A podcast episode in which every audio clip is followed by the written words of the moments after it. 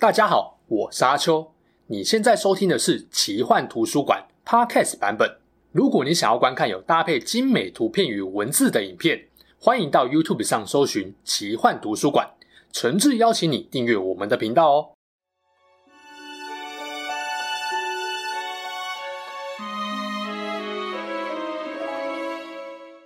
Hello，大家好，我是阿秋，来聊聊神秘奇幻的主题故事。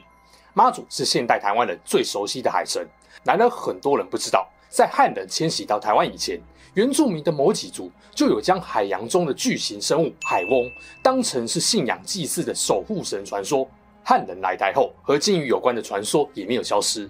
比如，应该有些人听过击败荷兰人的郑成功，可能就是海中大鲸鱼的化身。而近几年常出现象征台湾意识的鲸鱼旗，也正是把台湾岛的形状比拟作鲸鱼。甚至活灵活现地飞跃起来，这种外观上的联想，早在数百年前就已经产生，形成台湾独特的鲸鱼传说。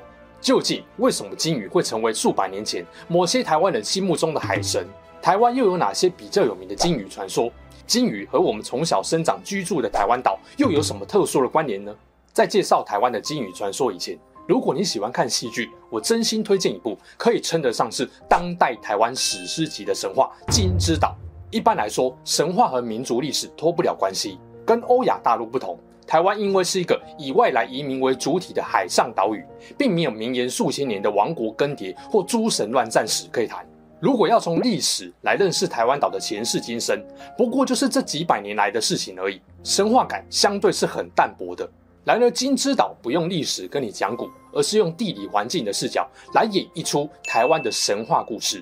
毕竟，台湾的富庶丰饶和特殊的自然地理紧紧相扣，那神话故事又为什么不能跟这片土地的自然环境结合呢？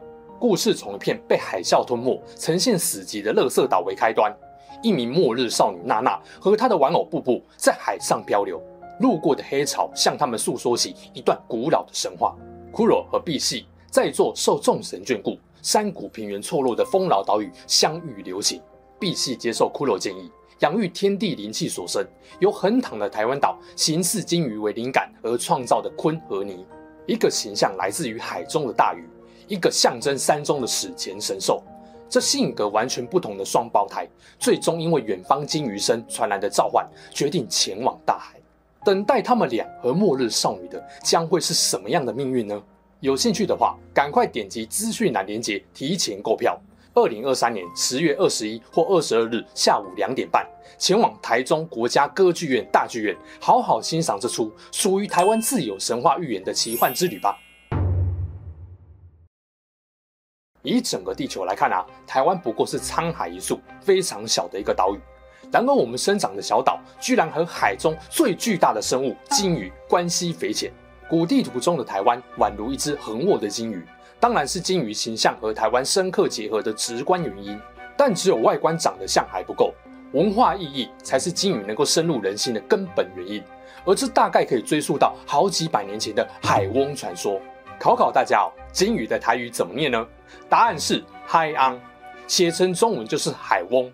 海翁传说其实和台湾早期的海神信仰有关，而这种把鲸鱼当成海神的习惯，时间点甚至比明清时代。随着汉人来台湾垦殖，把妈祖信仰从中国大陆那边带来还要更早。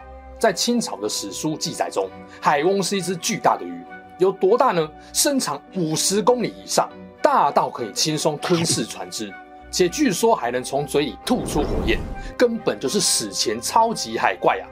海翁沉睡时，能够在海面上停留百年以上，鱼背上甚至会长出树木，让人误以为是岛屿。直到海翁醒来以后。人类在他背上建立的一切，全都会跟着他一同沉入水中。另外，据说只要海翁现身，附近就会刮起阵阵狂风。对比几百年来的古地图绘制，不难想象会有人认为台湾岛就是沉睡的海翁了吧？但这确实有点太过神秘奇幻了。毕竟自从有史书记录以来，还没有听过台湾岛突然沉到海底又浮出水面的。但要说海翁是完全虚构的吗？也不至于哦。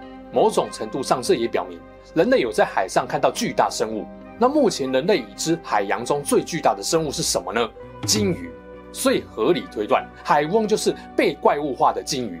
所谓的海翁喷火，我想可能就是鲸鱼喷水的奇妙现象吧。那海翁信仰又是怎么回事？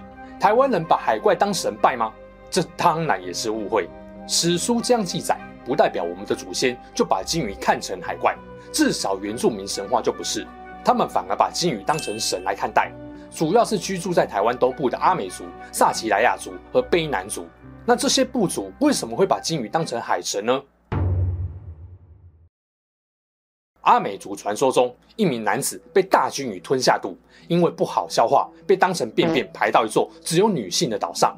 嘿嘿，等一下哦，把色色的想法先收起来。我这边是合家观赏的频道，嗯，汤色色。那因为岛上的女人都憎恨男性，男子就被抓起来，准备被养肥后再来吃。幸好男子找到一把小刀，得以顺利逃到海岸边。又这么巧，刚好遇到一只大鲸鱼，把落难的他送回部落。在这之后啊，每五年阿美族的这个部落都会举行海祭，把鲸鱼视为大海的神灵，来感谢海神拯救了自己族人。不过等等，当初把这名男子大便放在岛上的不也是鲸鱼吗？鲸鱼计划通。位在阿美族北边一点的萨奇莱雅族，跟鲸鱼有关的传说也蛮像的，只不过该族男子是被暴涨的河水冲到了女人岛。男人在岛上依旧被视为可恨的异类，逃不过女人们的追捕求困。不过稍微浪漫一点的是啊，帮忙送饭的少女居然爱上了男子，给了他一把小刀逃走，连鲸鱼也是少女安排的。结果等回到部落，男子才发现时间居然已经过了几十年。哇塞，这是在演星际效应还是浦岛太郎啊？总之，为了感谢少女和鲸鱼的协助，萨奇莱雅族每年也会举办海祭。卑南族的南王部落也有关于鲸鱼的传说，故事和他们的主食小米有关系。传说神奇的小米只要一粒就能够喂饱一个人，不过小米只有蓝屿才有，中间隔着距离不短的大海实在很困扰。幸好后来有人发现部落一棵大榕树的树根穿越了海洋，长到了蓝屿岛上。一对未婚夫妻并沿着树根来到了蓝屿，再把小米藏在生殖器里，躲过达悟族人的盘查。族人最终能够享用到珍贵的小米，至于到底是怎么藏的，这个我应该是不用解释了吧？哎，剪辑师，我是说小米，不是小米手机，你这个太 over 了吧？不过题外话一下哦，女生把小米藏在阴部有被抓到，而成功躲过查缉的其实是男生，只是感觉好像有点痛啊。部落有小米可以吃了以后，某天有对兄弟跨海到了绿岛打猎。经过一段时间，弟弟狩猎成功，回到集合点，发现哥哥还没回来，却又找不到哥哥，心想哥哥会不会放他鸽子先回去了，就决定回家，把连接部落和绿岛的跨海木桥砍断。结果哥哥没抓到猎物，回到集合点后也找不到弟弟，萌生了先回家一趟的想法后，却发现干回家的桥断了，傻眼到哭出来，因为也找不到其他路可以回家了。正当哥哥跪地绝望看着天，没错。大鲸鱼出现，一个眼神示意，哥哥就喜极而泣，冲到岸边。就在哥哥被载回部落，准备离开之前，鲸鱼对他说：“天下没有白吃的午餐，小米收成时，记得带些食物来海边祭拜我。莫非让我回不了家的事？啊，抱歉抱歉，我多想了，一定一定。”这时候，南王部落每年七月小米收成时，都会举行海祭，酬谢金鱼带回族人的恩情。俨然也是把金鱼当成海神来供拜。而小米被偷渡到台湾岛上的苦主达悟族人，也有对于金鱼的崇拜。我们都知道，达悟族敬畏与感谢大海，特别重视飞鱼祭。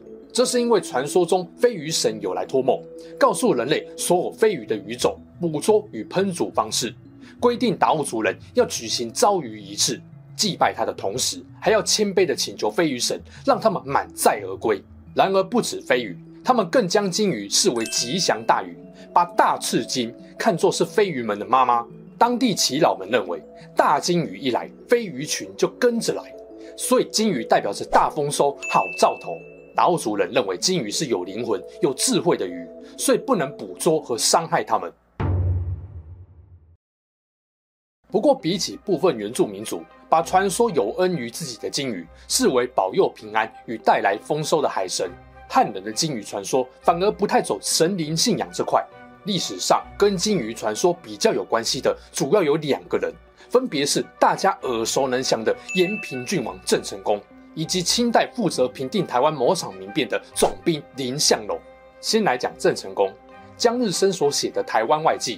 用比较小说故事的方式提到，在郑成功出生前不久，日本长崎平户市曾经出现过异象，海中有一个巨大的怪物，双眼亮得跟闪光灯一样，从他身上喷出的水就好像是阵雨，时隐时现，一旦出现，海浪便会汹涌翻腾。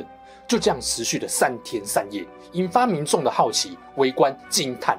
同一时间哦，郑成功的母亲田川氏因为阵痛而陷入昏迷。过程中，她梦见了众人围观之下，海中那条怪鱼往自己的肚子冲过来，瞬间惊醒，然后郑成功就诞生了。在那之后啊，鲸鱼就跟郑成功脱离不了关系。包含有个得道高僧曾经说，郑成功之所以在海上这么秋，这么能打，都拜他是鲸鱼转世所赐。然后，当郑成功从海岸的另一头带着大军剑指台湾南部时，驻守在安平的荷兰人看见远方那个带头的男人骑着鲸鱼霸气外露，都忍不住冒冷汗。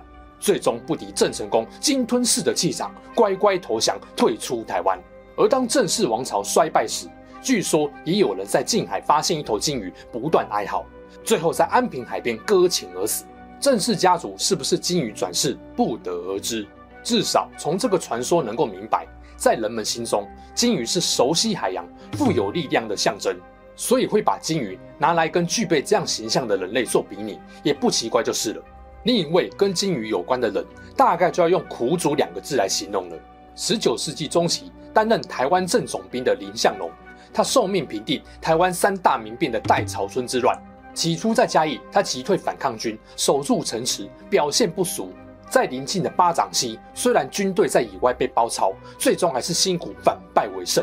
然而接下来斗六被围城，林向龙领军救援，却被困在城内杀不出去。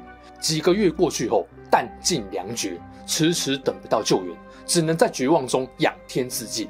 哎，所以林向龙跟金鱼有什么关系？其实是这样的：斗六城战役前后，代潮村的刘姓军师曾经用计鼓舞士气。并让林相龙失去了获得支援的机会。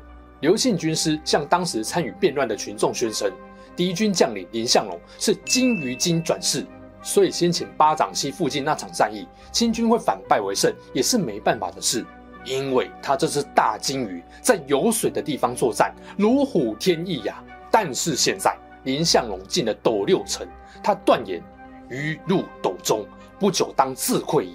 本来大家半信半疑，都在观望。后来斗六城内清军迟迟无法脱困，越来越多百姓认为刘军师可能不是诈骗集团，金鱼失水终将搁浅，导致本来对民变群众不满、想帮官兵的人也打消念头。其实刘军师就是善用了传说对人心的影响力，反向宣传，让老百姓了解，即便是强大的鲸鱼，也不是任何时间地点都能够赢过对手。最后结语一下，分享这些台湾的海翁传说，是想让大家知道，台湾人敬拜的海神不只有妈祖、王爷或玄天上帝这些随着移民跟着迁徙过来的汉民族信仰，扎根在台湾的南岛民族，数百年前也已经有了自己对于海洋神灵的崇拜，其中鲸鱼就是让人印象深刻的海神代表，象征大海坚韧强大的鲸鱼，不只是帮助落难人类的神灵。同时，也是让荷兰东印度公司撤出台湾，正式英雄的转世化身。从一个会吞船、喷火的巨型海怪，到庇护岛人的海神，给予移民海上力量的化身，最终在形象和意义上，被现代人视为独特的台湾精神。这个过程本身就极富有奇幻跟神话色彩。至少了解了海翁传说、鲸鱼对台湾人的意义后，我对于这个海洋生物的喜爱，已经是比过去要多了很多。那你们呢？总之，听完跟台湾有关的鲸鱼传说后，是不是对于鲸鱼鳍上的图案更有感觉了呢？原来不只是单纯的外观类似，对于古早生活在台湾岛上的某些人来说，更有值得敬畏、喜爱的守护神意象在。所以，《金之岛》这部戏剧才会用崭新的视角，对于海翁的前世今生，创造出全新的想象，在紧密贴合台湾岛屿现象的故事中，讲述鲸鱼的诞生过程。让昆尼两个性格截然不同的双胞胎，在磨难和危机中彼此理解，最终合为一体，成为大海中的精灵。尽管台湾没有流传久远的史诗神话，但那又怎么样呢？神话也是由古人所创造流传的，以前没有不代表现在不会有。至少这出缤纷奇幻的作品，我认为就是现代人理解台湾的自然环境，对于台湾古老神话的一个很棒的想象。假如你也能够体会、认同台湾的鲸鱼信仰，敬爱台湾这块土地的大自然，真心推荐大家可以透过资讯来连结购票。十月二十一日或二十二日，携手带着家人或亲朋好友，共同到台中国家歌剧院大剧院，欣赏这出混融流行与饶舌风格的南北管音乐。以丰富视觉的奇幻当代戏友演出的《金之岛》，透过我的折扣码 Fantasy 购票直接八折优惠哦。